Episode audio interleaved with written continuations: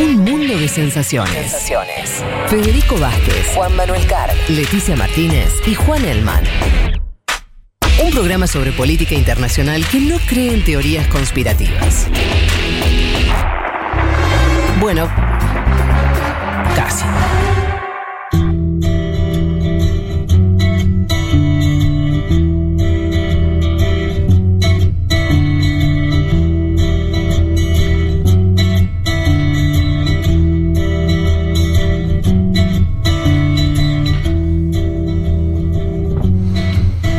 Bueno, muy bien, nos vamos acercando ya al final del programa. No sin antes, por supuesto, meternos en lo que también fue promesa eh, al principio de que íbamos a hablar sobre Canadá y su historia ligada a, eh, a de qué manera trató a, a sus indígenas, a los pueblos originarios. Eh, ¿Por dónde arrancamos, Leti, para contar esta historia? Eh, bueno, arrancamos por esto de que, planteábamos, vamos a hablar de lo que se conoció exactamente como escuelas residenciales, Indian Residential School, que eh, están, pues, o sea, si bien en las últimas décadas o en los últimos años hay que decir que volvió con más fuerza porque son escuelas que funcionaron hasta 1996, es decir, que es bastante reciente, volvió a la agenda, si se quiere, porque se descubrió hace tres semanas, un mes, Sí. 215 cadáveres de niños y niñas indígenas que estaban en una fosa común en una de estas escuelas residenciales. Por eso me parecía interesante eh, traerlo porque, bueno, vos mencionabas antes de todo, esto, todo este debate que se, se, armó en base a los pueblos originarios y los colonizadores en, en, el continente americano, y bueno, esto está bastante ligado del tratamiento que se les dio a los indígenas, a las indígenas en Canadá. Eh, como hacemos siempre, si te parece, arrancamos por el comienzo. ¿Qué son, cómo surgen estas escuelas?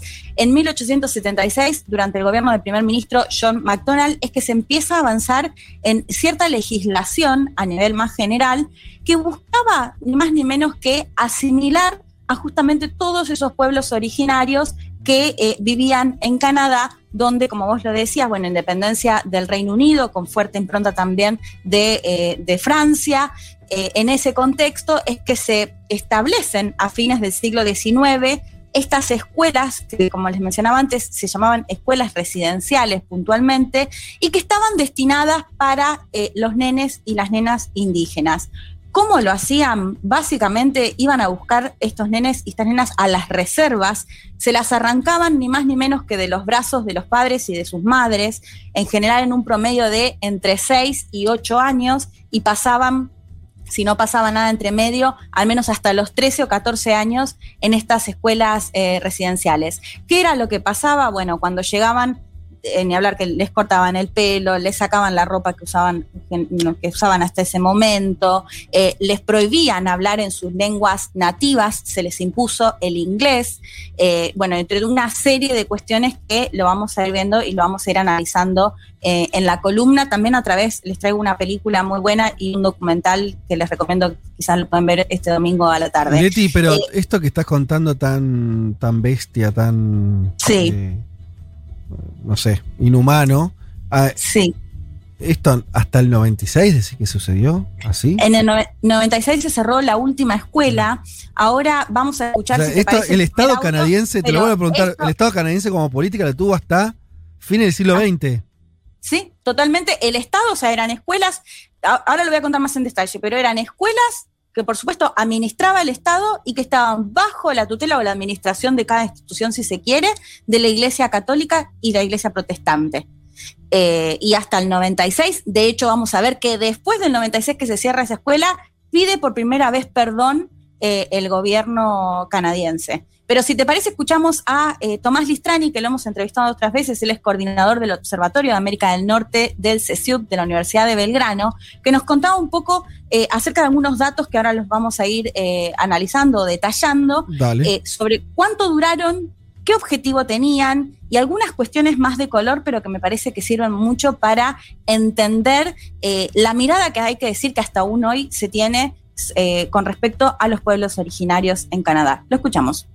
El tema de escuelas residenciales duró aproximadamente 150 años, entre mediados del siglo XIX y finales del siglo XX. Estamos hablando de 130 establecimientos y entre 150.000 y 180.000 personas afectadas. Tenía el objetivo de, entre comillas, educar a los niños indígenas, pero también la intención explícita de adoctrinarlos en las formas de vida europea y cristiana. Copió el modelo de escuelas para indígenas de Estados Unidos, que seguía también el mismo mandato civilizatorio. Los manuales escolares canadienses todavía en el siglo XX definían a los pueblos originarios como los salvajes del bosque sin domesticar. Es importante remarcar acá que tuvieron un rol muy grande las iglesias católicas y protestantes en sus distintas variantes, y esto se explica por la presencia federal, que desde el siglo XVII tenía eh, estas iglesias con el sistema de misiones, muy parecido a lo que nosotros conocimos en nuestra época colonial acá en América del Sur.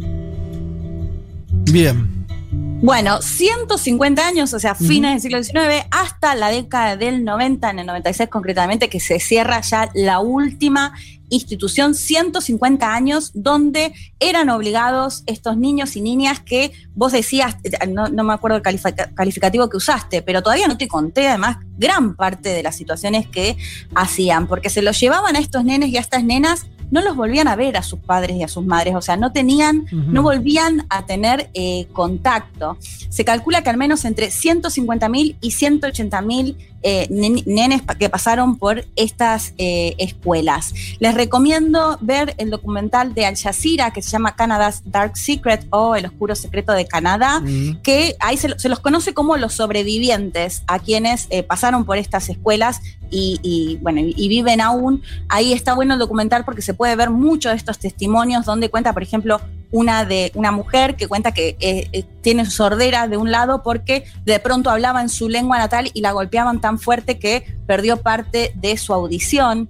Ni hablar de lo que tiene que ver también Fede con las denuncias de abuso sexual que sufrían por parte de eh, monjas, curas, porque te decía que estaba bajo la administración eh, de la iglesia, entre otros tipos de tortura, incluso hasta con electricidad, de las cuestiones tan aberrantes que se vivían realmente en estas escuelas que buscaban, eh, como bueno, Tommy lo planteaba en, términos de educar, entre comillas, ¿no? De buscar básicamente terminar justamente con la cultura de los pueblos originarios. Les recomiendo también mucho eh, la película Indian Horse, que es de un libro de 2012 de Richard Guagamese, que él cuenta justamente la historia, porque otra, cosa, otra cuestión que vamos a ver es la dificultad que después tenían estos nenes y estas nenas para adaptarse. Por un lado, a familias que ya no los reconocían, porque imagínate que eran chicos que ya no hablaban ni su lengua natal, ni tenían sus tradiciones, digo, eh, muy distintos y con muchas dificultades para adaptarse al resto de la sociedad. De hecho, uno de, las víctimas que habla en el documental plantea esto de eran personas que quedaban en el limbo, ¿no? Porque no podían ni, volver con sus familias ni adaptarse o conseguir trabajo en, eh, en la sociedad.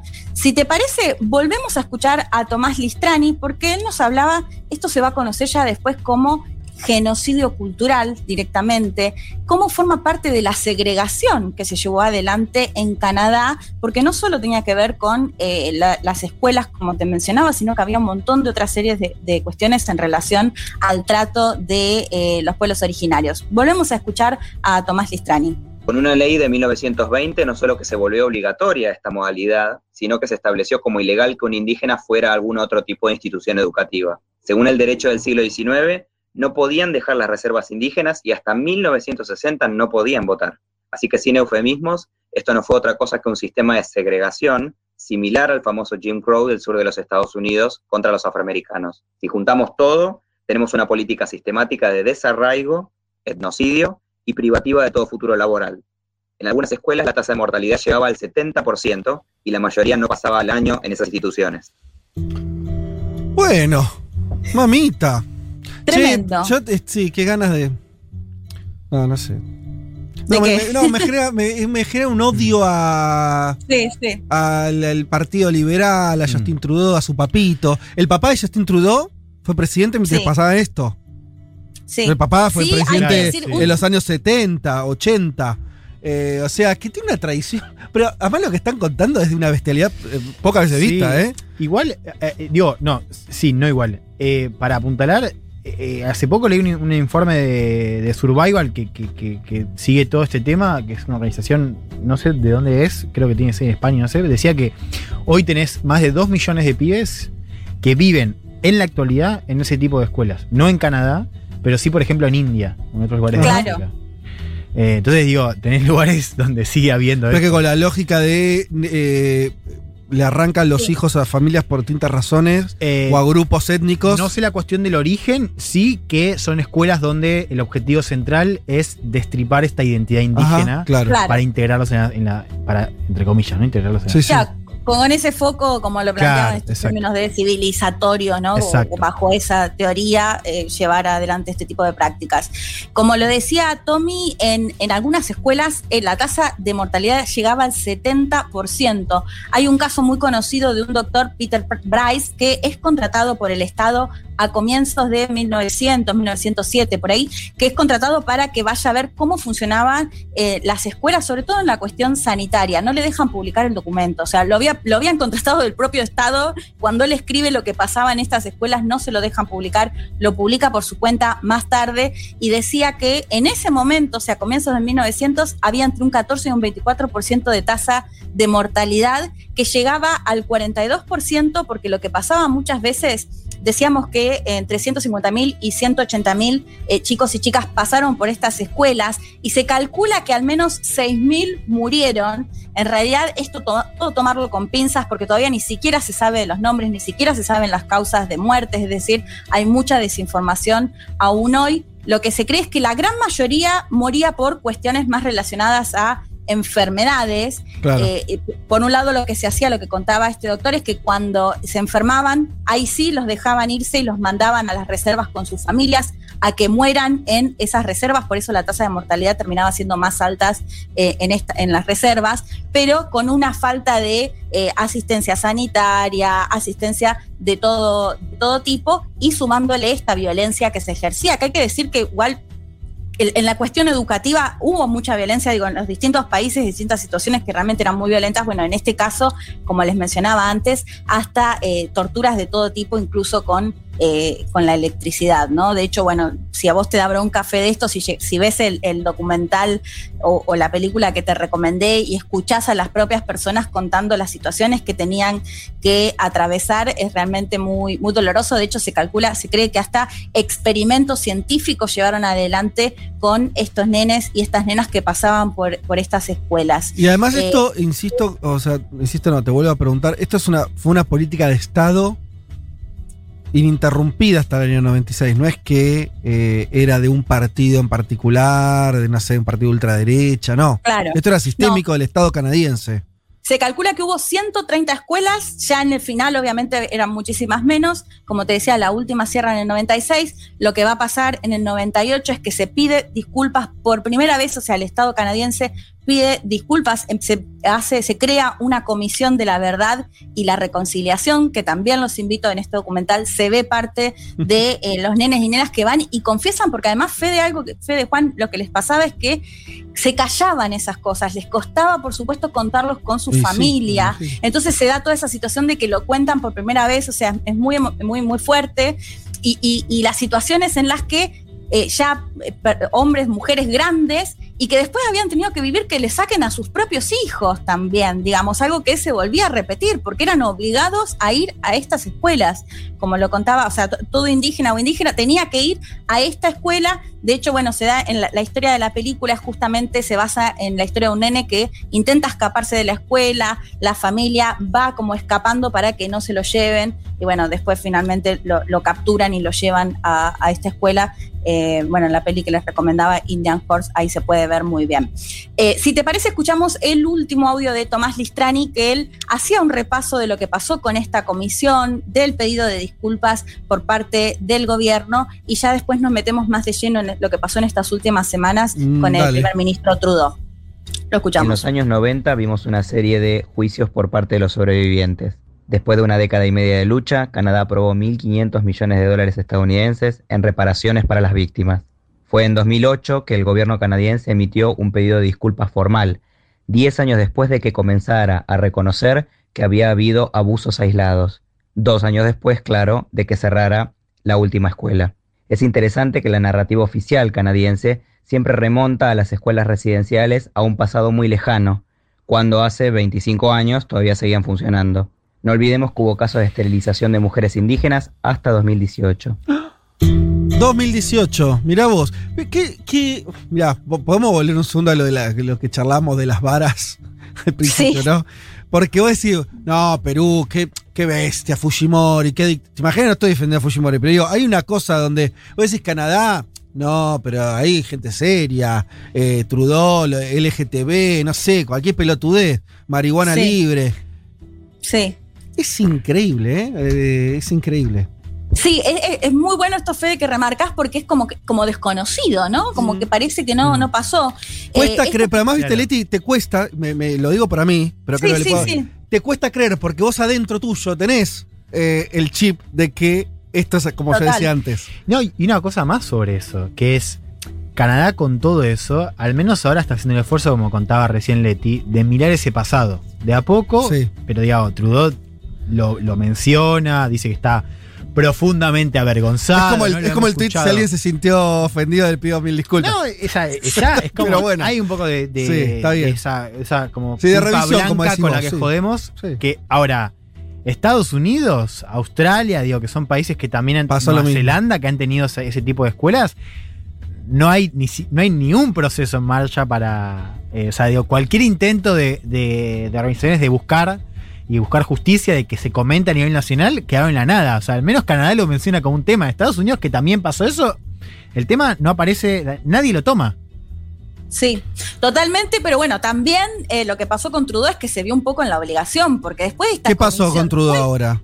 ¿Qué ibas a contar? Bueno, No, lo que pasó, bueno, por un lado esto lo de la comisión que se conoció por primera vez con fuerza, esto que remarcaba Tommy de una sociedad que se ve a sí misma como muy abierta, como muy del Sí. respeto a las minorías y, y se empiezan a contar y a conocer estas historias que habían quedado bastante calladas, obviamente con la dificultad que genera eh, poder decir abiertamente, ¿no? Si sufrieron un abuso sexual, si fueron golpeados, si fue, todas las situaciones que vivieron y que recién, justamente después del cierre de la, de la última escuela, es que empiezan a salir con más fuerza, digo, me parece que lo empezó a arrinconar. Y por otro lado, lo que pasó que les mencionaba al principio, que eh, se encontró en lo que, era, en lo que es la Columbia Británica, en el oeste de Canadá, hace tres semanas, ni más ni menos, el descubrimiento de esta fosa que había 215 cadáveres de nenes y nenas que habían muerto en esta escuela, nenes que morían y ni siquiera les avisaban a sus familiares, familiares que además no veían hacía años. Y como les mencionaba antes, no se sabe, se calcula que son 6.000, pero en realidad no se saben ni los nombres, Claro, ni, el la- tipo de muerte. Bueno, esto golpea muy fuerte. De hecho, hubo grandes movilizaciones justamente con este pedido, en este contexto eh, de Trudeau. Y algo que, que hay que decir, Trudeau lo que dice es, bueno, los condena, que se siente avergonzado, se muestra emocionado y demás, e hizo un llamado ya hace dos o tres años, creo que en el 2017, si mal no recuerdo, al propio Papa a que pida disculpas Claro. el Vaticano por lo que se había llevado adelante. Las iglesias a nivel local entiendo que hicieron alguna mea culpa o pedido de, Mm. de, de disculpas, pero Trudeau le dice al Papa que venga, que vaya a Canadá a visitar estos lugares, que, que haya un perdón por parte de la Iglesia Católica. El Papa no fue y hace, cuando se conocieron, el- digamos, la, noticia de estos cadáveres eh, recientes, Trudeau dijo, como católico estoy completamente decepcionado con la posición de la Iglesia, bueno, pidiendo que... eh, que este sea un tema, bueno, que, que se pida perdón, ¿no? Con la importancia no, no solo simbólica, sino esto, que ni siquiera lo sepamos o se conozca a nivel internacional lo que se hizo con eh, lo- los nenes y las nenas y esto que mencionaba de la esterilización forzada. Fue legal hasta la década del 70 la esteril- ¿Pero esterilización eso forzada. también fue la Iglesia Católica o el Estado canadiense? No, que el Estado, Ah, el Estado, pues la pero tira- me la refiero tira- a, a este contexto de cómo se trataban los pueblos originarios y que se sabía que se seguían haciendo estas esterilizaciones forzadas hasta, si mal no recuerdo, como dijo Tommy, el 2018. Pues por eso Eh, te digo, pero suena lo que estás diciendo de Trudeau y la iglesia medio tirarla afuera. Puede ser, o sea, la iglesia puede tener millones de cuestiones, pero esto fue una política del Estado lo que vos contaste. Sí, total, pero lo que dice es que le pide, que- le pide al Papa que pida disculpas por lo que hizo la Iglesia Católica Claro. que manejaba estas escuelas. Claro, sí, o sea, más de la mitad estaban manejadas por la iglesia, o sea, ahí hay una Claro. responsabilidad también de, de la iglesia católica. Claro. Sí, de hecho, bueno, lo que tiene que ver ni hablar con los abusos sexuales y demás, y, y lo que se conoció por los testimonios eran las monjas, eran los curas que estaban administrando estas escuelas. Eh, me quedo para cerrar con uno de los carteles que veían estas protestas, en estas movilizaciones que siguen pidiendo justicia, que siguen pidiendo que esto, el pedido también al Vaticano de disculpas, que decía algo así como 215 es solo el principio, porque justamente lo que piden es que hay, hay como una palabra también, desentierrenlos Mm. en relación a todos aquellos nenes y nenas que fueron enterrados sin eh, ningún tipo de justicia, sin que se sepa por qué murieron, ni quiénes lo mataron, o, o bueno, o por qué murieron. Y me quedo con esa frase de 215 es solo el principio en algo que con más fuerza se viene pidiendo en Canadá acerca del trato histórico que el Estado le dio a los pueblos eh, originarios en ese país. Ahí están pidiendo, Leti, que repitas el nombre del documental que recomendaste. El documental es de Al Jazeera, eh, El gran secreto de Canadá o Mm. algo por el estilo. A ver, ya lo busco. Canada's Dark Secret. Igual si ponen Al Jazeera, Canadá, escuelas residenciales, les va a salir, está online, está bueno porque ahí van a ver los testimonios directamente de, eh, bueno, ya adultos, ¿no? Que visitan nuevamente la escuela y ahí recuerdan, de hecho, hasta sillas eléctricas. O sea, no, realmente es cuanto más te metes y descubrís el tratamiento que se les daba es, es increíble. Eh, de hecho, ahí me acuerdo que una de las, de las víctimas decía, sos pecadora, sos una sucia indígena, cómo lo- los trataban. Y en la película que también se las recomendaba, Indian Horse, cuenta la, la situación de un, de nene que logra salir de la escuela porque es muy bueno jugando al hockey. Y, lo que le pasa es que ya una vez con, con cierto, ya jugando de manera profesional, cómo experimenta la discriminación ya muy fuerte y mucho más en las, o sea, en las últimas décadas, digo, mucho más reciente de, de- del trato discriminatorio por eh, ser indígena, ¿no? De llegar a un lugar que era solo para los blancos, para los descendientes de europeos, como eh, ser, por ejemplo, un jugador famoso de hockey. Así que esa también se las, se las recomiendo. Bueno, impactante la columna de esta semana sobre Lo- Los, Los- deprimí. los. No, que- no, me, me- me- me enojó, pero por, por esta cosa, viste, de, de la careteada. Si vos- mira, justo estaba leyendo en Wikipedia, entré eh, a ver las bases del Partido Liberal de Canadá, que es el partido de Trudeau, del padre. Sí. y del actual eh, primer ministro, no te encontrabas, ¿sabes? La, la diversidad, la libertad individual, la dignidad humana, el concepto de sociedad justa. Bueno, mirá vos lo que tenías en el placar, amigo. Un poco ¿para quién grueso, es? ¿no? ¿Para, para- para quién es todo eso, no? Claro. Esa es la pregunta. Ahí va, ahí va. Bueno, excelente como siempre.